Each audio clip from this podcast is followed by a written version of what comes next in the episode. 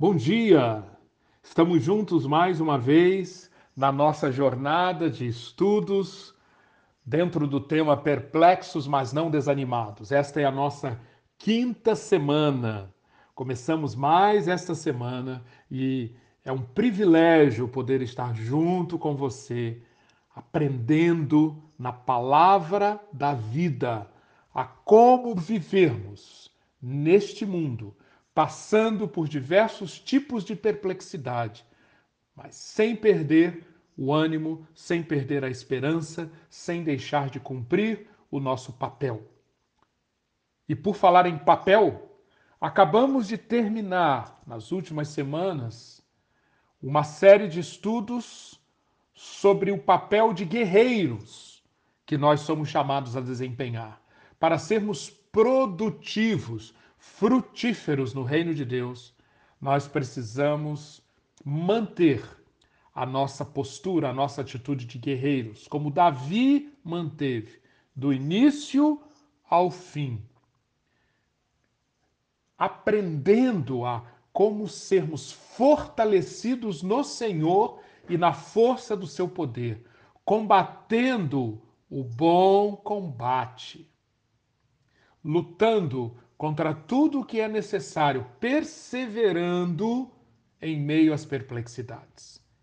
Aprendemos com Davi como podemos nos fortalecer no Senhor e na força do seu poder. Mas agora é hora de nós mudarmos e colocarmos os nossos holofotes sobre um outro papel que se requer de nós para sermos frutíferos, para sermos úteis, para contribuirmos para que o reino de Deus venha na nossa geração. Este papel é o papel de profetas. E para isso, eu quero começar lendo alguns versículos de um livro muito especial das Escrituras. Assim diz este livro: Até quando, Senhor, Clamarei por socorro sem que tu ouças. Até quando gritarei a ti violência sem que tragas salvação? Por que me fazes ver a injustiça e contemplar a maldade? Por que ficas calado enquanto os ímpios devoram os que são mais justos que eles? Por que, Senhor, toleras os perversos. São palavras de uma pessoa perplexa, concorda? Muito perplexa. São palavras de um homem que viveu por volta do ano 600 antes de Cristo. Para chegarmos a este personagem, nós temos que pegar a nossa máquina do tempo. Estávamos por volta do ano 1000 antes de Cristo, época de Davi. Agora, Vamos entrar na máquina do tempo e vamos andar 400 anos. Chegamos agora, ainda em Judá, Jerusalém, a mesma terra onde Davi viveu, reinou, só que agora, 400, 400 anos depois, o contexto histórico é muito diferente da época de Davi. O mundo ali do Oriente estava virando de cabeça para baixo muitas mudanças, profundas turbulências, afetando Judá, afetando Jerusalém. A grande mudança geopolítica dessa época é o surgimento de um império, um império que foi capaz de destronar, vencer, derrotar os assírios e os próprios egípcios. O império dos caldeus, que fundaram um novo império babilônico. No ano 605 a.C., os caldeus finalmente expulsaram de forma cabal, de forma completa, os egípcios que ainda estavam na Ásia. E a partir dali, eles, se, eles formaram um império que se estabeleceu e dominou aquela região por mais de um século aqui no início, no início da, do, do, da preponderância dos caldeus, aqui nos encontramos. E aqui estamos em Jerusalém, com Abacuque. Abacuque é contemporâneo de Sofonias, Naum e do grande profeta Jeremias, profetizando para Judá nos anos que antecederam ao cerco de Jerusalém, à destruição de Jerusalém, ao exílio dos moradores de Jerusalém para a Babilônia. Essa destruição aconteceu no ano 587 a.C. E Abacuque viveu cheio de perplexidades, porque ele viveu aquele período que antecedeu essa queda de Jerusalém. Um tempo que aparece aqui nas páginas do profeta, um tempo no qual Abacuque observa que os líderes do povo de Deus estão entregues à profunda corrupção. Os líderes não se importam com a lei de Deus, não praticam a justiça e não estão nem aí para o bem-estar do povo. Os pecados desses líderes prejudicam material e espiritualmente as pessoas que eles estão encarregados de apoiar, de ajudar, de servir. Judá, Judá acabou se transformando em um lugar favorável e propício à idolatria e à imoralidade o mal corre desenfreado em meio ao povo de Deus. Este povo que foi eleito e que foi colocado numa posição de ser testemunha do bem, propagadora do bem, disseminadora do que é próprio do reino de Deus e, e da justiça desse reino, acaba sendo um polo irradiador do mal. É em meio a esta situação que Abacuque questiona Deus. Por que Deus parece estar inativo, sem fazer nada diante de tamanha iniquidade?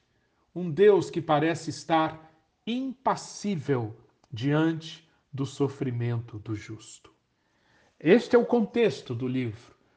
Um livro que tem apenas três capítulos e eu quero encorajar você a ler nesta semana o máximo possível, o máximo possível do livro de Abacuque. De preferência, que você leia o livro todo, todos os dias. Não é difícil. Três capítulos por dia. E você verá como você vai aproveitar a leitura desse livro, o tempo de convivência desse profeta, que inicia o seu livro diante de uma profunda perplexidade, capítulo 1, mas que conclui o livro depois de uma jornada que nós vamos acompanhar passo a passo. Abacuque termina o seu livro não mais entregue à perplexidade, mas com um cântico maravilhoso, um cântico que expressa libertação um cântico que está cheio de esperança, ainda que a figueira não floresça, ainda que não haja produção de alimento nas lavouras, ainda que não haja bois nos estábulos, mesmo assim eu exultarei no Senhor, me alegrarei no Deus da minha salvação. Por quê? Porque Ele, o soberano, é a minha força. Você se lembra de Davi? O segredo de Davi para permanecer como guerreiro, perplexo, mas não desanimado, é que ele descobriu um caminho que o levava sempre para Deus como refúgio. É porque ele descobriu uma forma de sempre fortalecer-se no Senhor. Abacuque diz, no, no capítulo 3, versículo 19: O Senhor, o soberano, é a minha força Sendo a minha força, ele faz os meus pés como os pés de um cervo. Faz-me andar em lugares altos. É essa atitude de um profeta, perplexo, mas não desanimado. É essa atitude que eu quero encorajar você a buscar, a que seja desenvolvida nesta semana através da convivência com Abacuque. Procure então me acompanhar na estrutura a, a, e, a, e ver a estrutura do livro.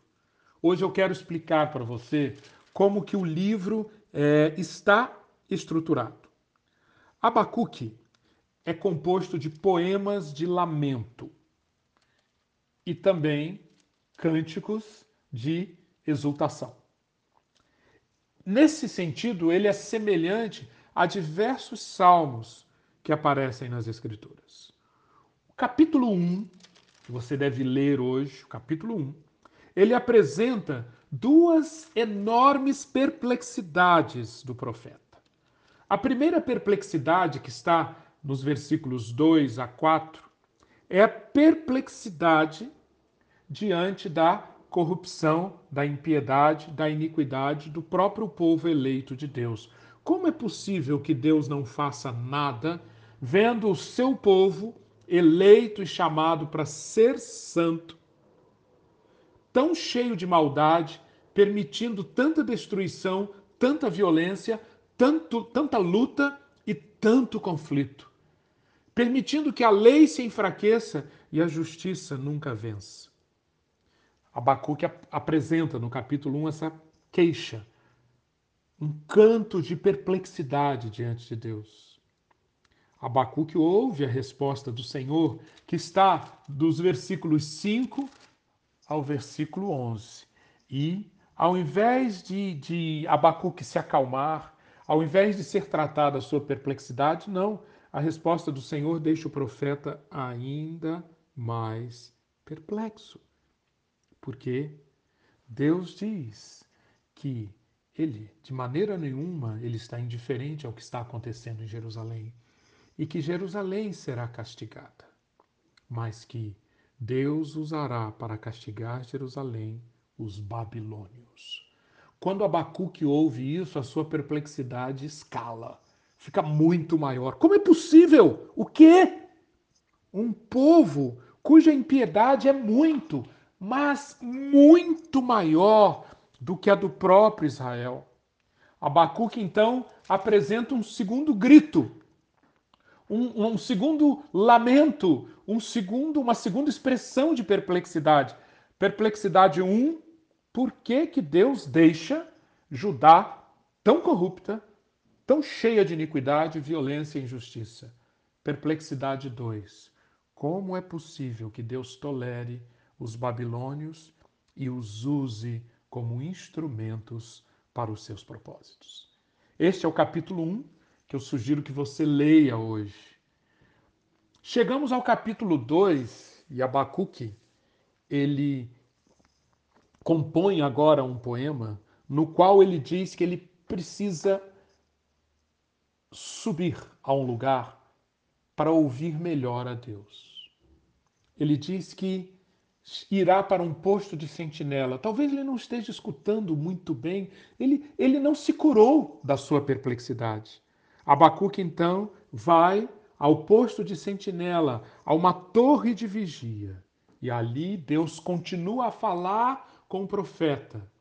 Deus vai mostrar a Abacuque que Deus tem, sim, um tratamento Deus tem sim uma punição também para os babilônios. E o capítulo se ocupa de cinco ais, cinco profecias de castigo, de juízo sobre os babilônios.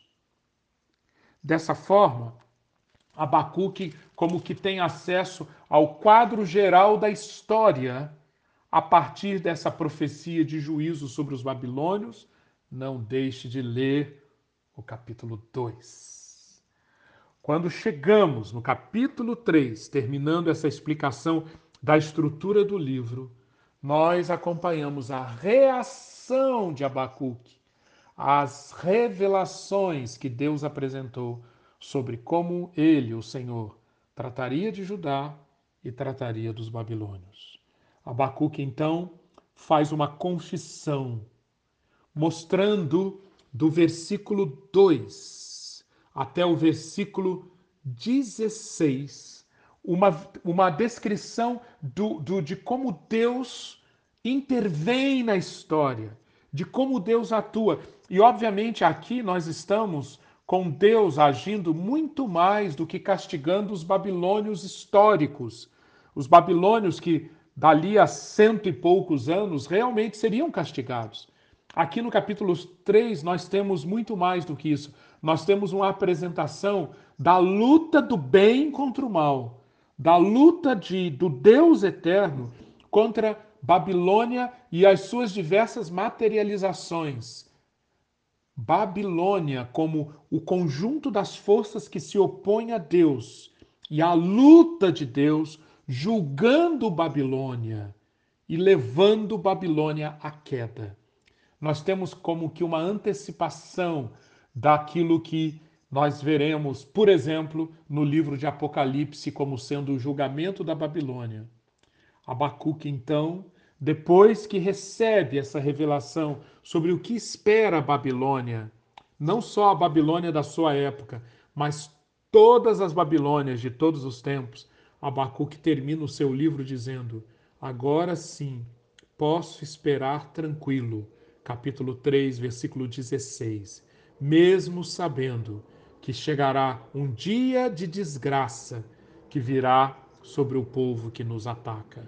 E é esse o momento em que Davi, em que, desculpem, em que Abacuque alça voos, os voos maiores do seu livro, e ele escreve aquela linda passagem dos versículos 17, mesmo não florescendo a figueira, mesmo não havendo uvas nas videiras, mesmo falhando a safra de azeitonas, não havendo produção de alimento nas lavouras, nem ovelhas no curral, nem bois nos estábulos, ainda assim eu exultarei no Senhor e me alegrarei no Deus da minha salvação. Percebeu? Da perplexidade para a alegria. Acompanhe o profeta, leia os três capítulos e perceba como que a, a Abacuque foi tratado no seu coração, na sua mente, nas suas emoções, de tal forma que ele pôde chegar tendo exercido a sua missão, a sua vocação de profeta, a essa visão que deve ser a nossa visão, a visão que Deus tem para mim, para você hoje, expressa no versículo 19: O Senhor, o soberano, é a minha força. Ele faz os meus pés como os do servo, faz-me andar em lugares altos. Que esta seja a sua jornada, a minha jornada, que você descubra como a soberania de Deus, o senhorio de Deus, podem ser ou devem ser a minha força, a sua força, e mesmo em meio às mais profundas perplexidades da minha história, da nossa história, da história do nosso país, da história do mundo que nós vivemos, nós temos um Deus que pode fazer os nossos pés como os do servo, fazendo-nos capazes de andar em lugares altos. Amém.